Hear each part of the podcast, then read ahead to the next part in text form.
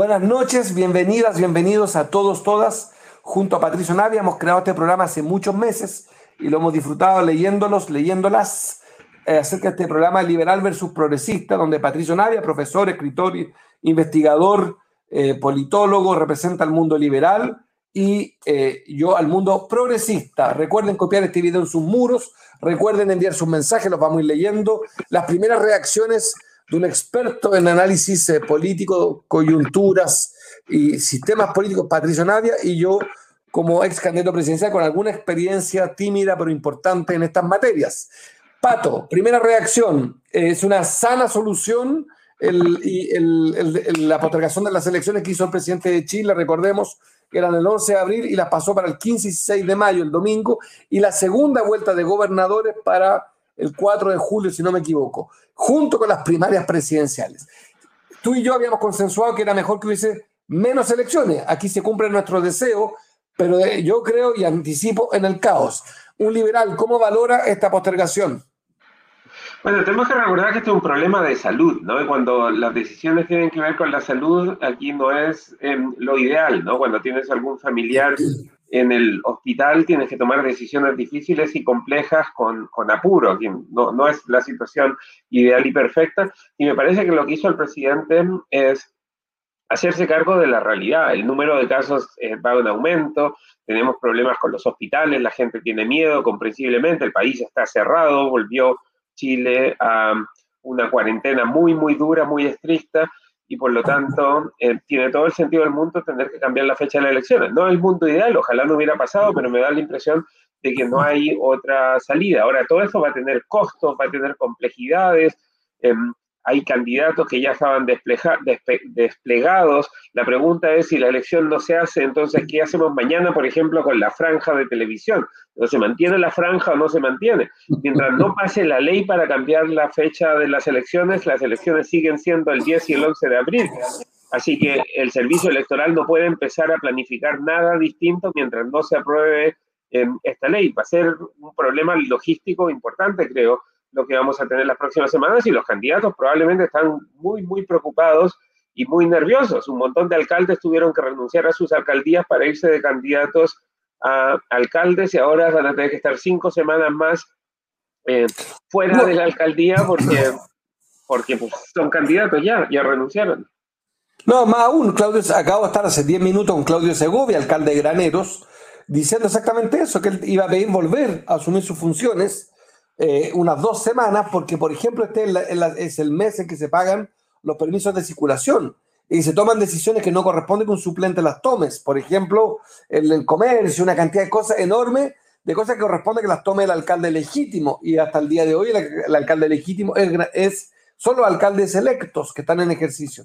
No, pero ellos ya renunciaron, así que ya no son alcaldes, ¿no? Claro, son titulares, pero tienen suplente, pero ahora se alarga dos semanas más de suplencia y empiezan a, correr lo que estaba planificado que se postergaba, ahora se, hacen en semanas que son muy claves para la recaudación municipal. Te agrego otro elemento ya más políticos. Em, si las primarias presidenciales se hacen previo al resultado de una elección municipal, a mi juicio hay dos problemas. Eh, uno es que en los últimos 30 años, y me parece que es una secuencia lógica, se deja que las elecciones nacionales, locales expresen eh, un, deseo político, una opinión política, un voto, y eso se transforma después en materia de análisis para construir el escenario siguiente, que es uninominal también, pero que es presidencial. Además, hay candidatos a alcaldes que son candidatos a presidente, eh, autoproclamados, pero y que van punteando en la encuesta. El alcalde comunista de Recoleta. Entonces empiezan los problemas prácticos. Él ya quedaría fuera las primarias. Entonces, ¿Qué, opina un politólogo ya, ya no como liberal, sino como politólogo? ¿Es eh, la solución es peor que el remedio?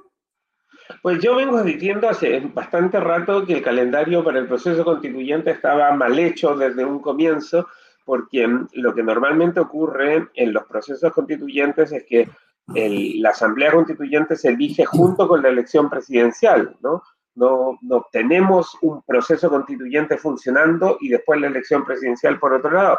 Ahora se atrasa el proceso constituyente y el presidente electo en noviembre y que asume en marzo va a tener que empezar esperar hasta septiembre del 2022 a que se termine el proceso constituyente, porque ahora lo atrasamos todo por cinco semanas. Entonces me parece que lo que eh, ya veníamos advirtiendo algunos de que este era un calendario muy mal diseñado, ahora producto de la pandemia em, queda en evidencia y se empeora todavía este diseño producto de la emergencia em, de la pandemia. Estamos tratando de solucionar las cosas a medida que avanzamos. En una de esas tendría más sentido decir, ok, lo que vamos a hacer es sincerar esto y vamos a elegir a la Convención Constituyente en noviembre de 2021 junto con la elección presidencial, que es lo que tendría más sentido en cualquier parte del mundo, y podemos hacer las elecciones para alcalde en el mes de, en el mes de mayo o en el mes de julio, cuando lo vayamos a hacer. O sea, lo que hizo el presidente hoy es hacer una propuesta. Esto ahora tiene que pasar por el Congreso y vamos a ver cómo responde el Congreso ante esta propuesta del presidente en las últimas semanas y en los últimos meses no hemos visto mucha disponibilidad ni del presidente ni del Congreso para encontrar acuerdos. Entonces, no sé si hacia fines de esta semana ya tengamos un acuerdo oleado y sacramentado con una nueva ley eh, ya promulgada o si esto se demora un poquito más porque algunos legisladores comprensiblemente digan no, yo creo que esto no se tiene que arreglar así, hay otra forma de arreglarlo. O sea, lo que hace el presidente es enviar una propuesta al Congreso y ya veremos cómo el Congreso toma esa propuesta el día, el día martes. Pero no, el Congreso tiene un montón de otras cosas en su, en su agenda. Estaba el debate por el tercer retiro, y a su vez creo que se podría también conectar con em, el cambio de fecha de la convención constitucional, o sea, de la elección para la convención. Agrego antes de que abordemos y crucemos eh, postergación de elecciones con el tercer retiro eh, y con las platas electorales, que esto es siempre una gran controversia en un ambiente donde los independientes, y lo digo con mucho respeto, pero también he visto a algunos independientes comportarse como los peores de los militantes, que uno más, los militantes a mí me fascinan, pero he visto independientes diciendo no las posterguen porque yo ya tengo mi agenda. Bueno, pero la, la, salud está primero. Yo entiendo la, la frustración de muchos y muchas candidatas, pero Aquí vemos que los independientes se comportan como los militantes legítimamente, preocupados de su... Y ahora viene una discusión mucho más complicada. ¿Debe el Estado devolver dinero, perdón, agregar nuevos aportes económicos, nuevos minutos de televisión o se considera que la elección se posterga apenas una semana y con el vuelo se llega? ¿Qué debe hacerse Pato Navia? A mí me parece lógico que se renueve el contrato, se cambiaron las reglas y se resetea, pero va a haber un debate legítimo de algunos escépticos que digan, no, Listo. Estamos en escasez, en austeridad. ¿Cómo le vamos a entregar? Voy a inventar no sé cuántos cientos de millones de pesos son a los partidos y los candidatos, candidatas. Sí, a mí me parece irónico que mucha de la gente que criticaba al gobierno porque decía al gobierno le interesan más los malls, el comercio, ahora resulta que a ellos les interesa más su propia elección, su propia candidatura que la salud de los chilenos, ¿no? Entonces están más preocupados de sus gastos, de sus problemas, que de la salud de los chilenos. Es una ironía que me parece em, dulce, porque estos mismos que criticaban al gobierno ahora están, demuestran que en realidad lo que les preocupa a ellos también es su propio eh, bolsillo. Me da la impresión de que tampoco hay mucha plata para poder darle más a los candidatos para que sigan haciendo campañas. Aquí hay un montón de problemas, ¿no? Los candidatos firmaron contratos, tuvieron que pagar en radios, tuvieron que pagar avisaje, y ahora van a tener que hacer campaña por cinco semanas más.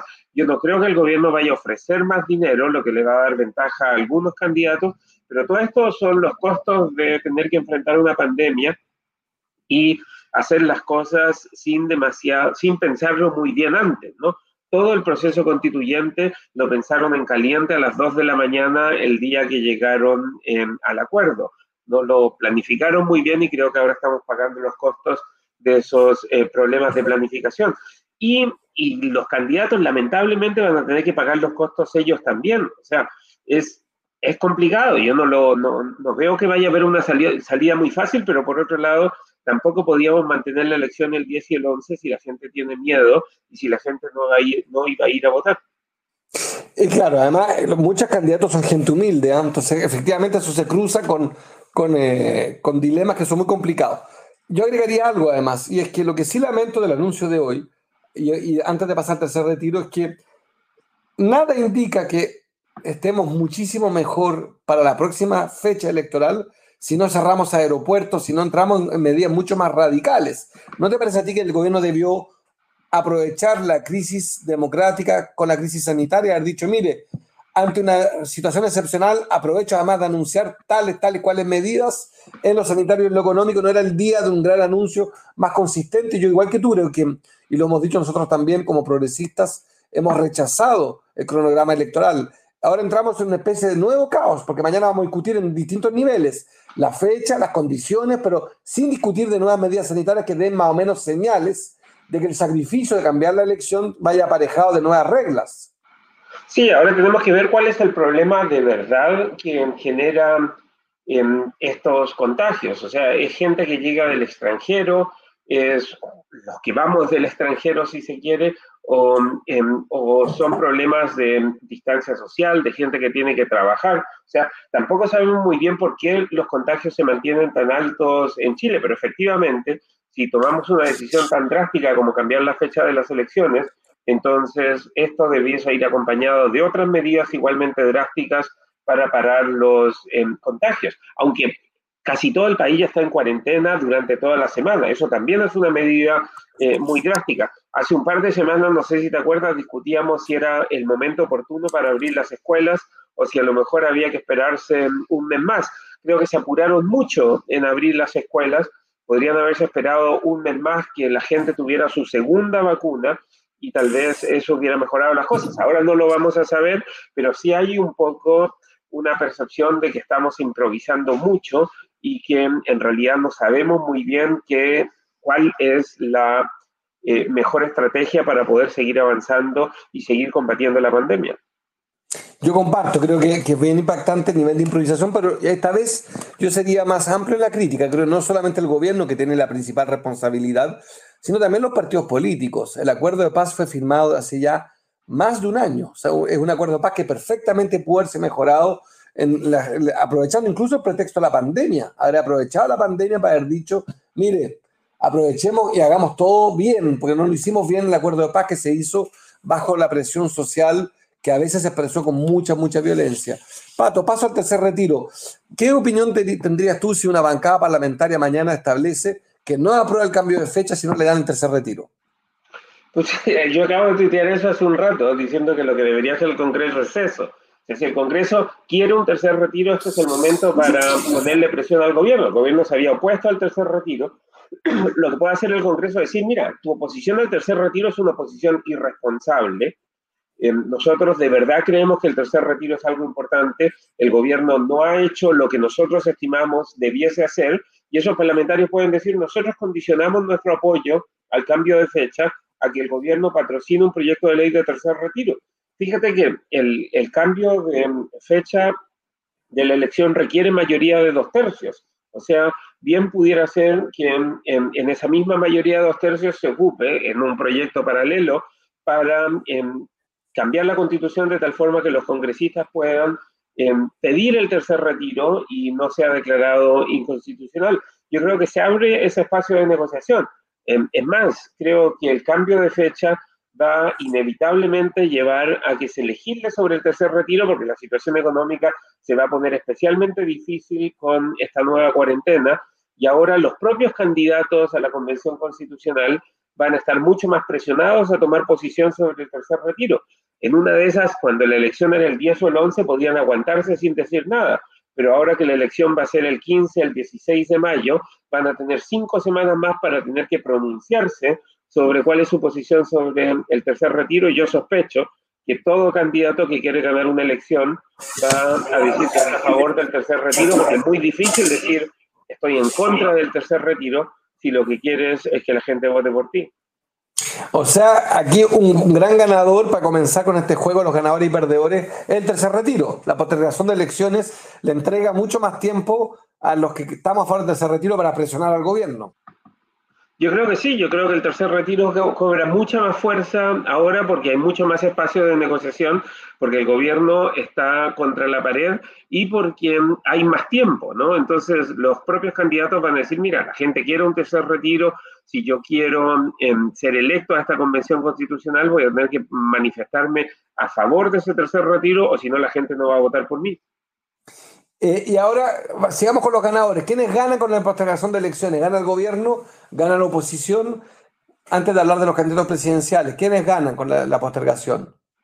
Yo creo que ganan los incumbentes, ¿no? Ganan los, los partidos que están más establecidos, porque mm, pues la gente se confunde, los independientes se quedan sin plata, se quedan un poco sin estrategia, el foco cambia y por lo tanto, siempre que la situación sea así de difícil, ganan los, eh, los incumbentes, los que ya estaban, los partidos em, establecidos.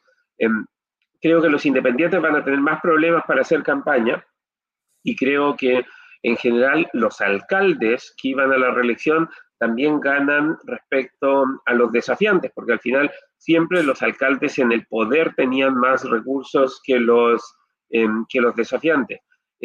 Los candidatos que habían hecho bien su pega, que habían preparado todo para terminar en el momento alto, justo antes del 10 y el 11 de abril creo que pierden un poco ahora, porque mientras mejor planificaste todo, ahora te desordenan. Entonces vas a llegar al clímax y después te quedan todavía cinco semanas de, eh, cinco semanas de campaña. Entonces podrían algunos desafiantes encontrar la oportunidad y el momento para poder eh, hacerse más conocidos, levantar algunas banderas y por eso creo que la bandera del retiro de fondos puede ser una bandera atractiva para muchos de los, em, de los candidatos.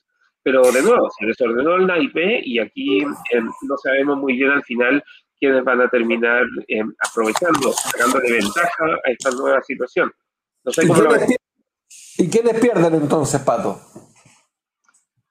Yo creo que pierden un poco los, los candidatos que tienen menos recursos, los nuevos, los que tienen menos acceso a recursos, porque se van a demorar em, un poco más, o sea, porque necesitan tener más recursos para poder mantener el momentum de sus campañas por cinco semanas, eh, por cinco semanas. Mayo es un mes un poquito, ya está empezando el invierno, ojalá que el clima sea bueno, pero las chances de que llueva pueden ser em, altas y eso probablemente va a disminuir la participación en las zonas del sur del país. Creo que hay un montón de variables que, em, que van a hacer que la participación electoral termine bajando un poco más. A mí me preocupa un poco eso.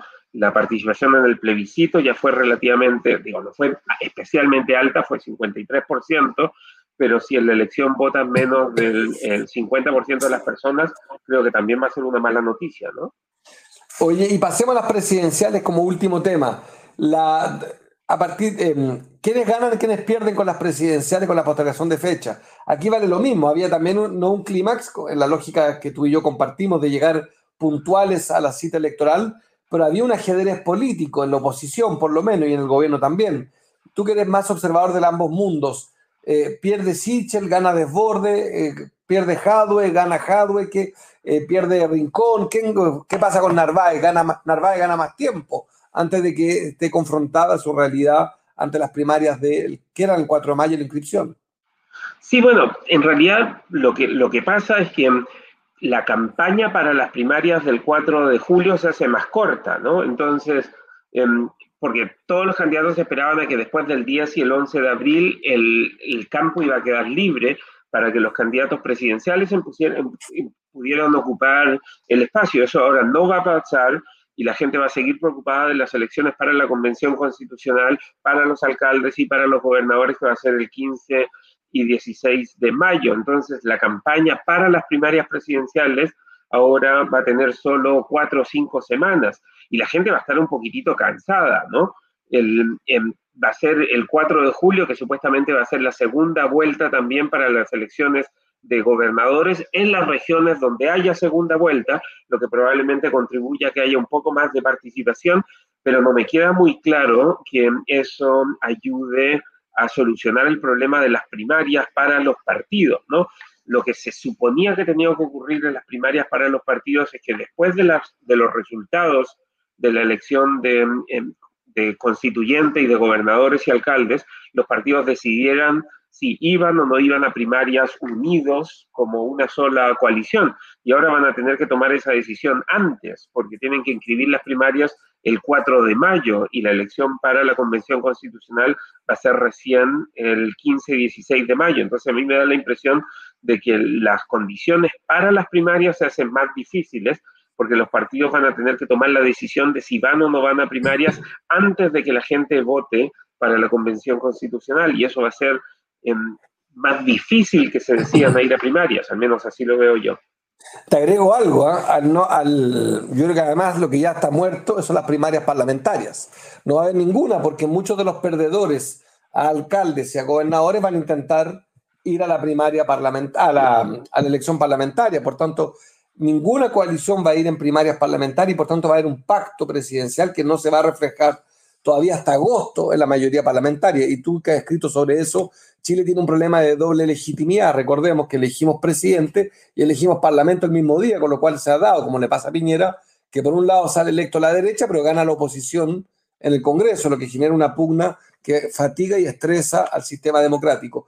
Pato, eh, y yo el martes estoy invitado, lo hemos comentado, estoy invitado a un encuentro eh, de la que hace el candidato Maldonado del Partido Radical, eh, y yo me excusé porque me pareció que yo no era candidato, por tanto no debía ir, y me parecía, además, humildemente anticipando esto, no era una buena oportunidad discutir de eso, cuando estábamos con una crisis sanitaria, una crisis democrática que estaba muy por encima del tema presidencial.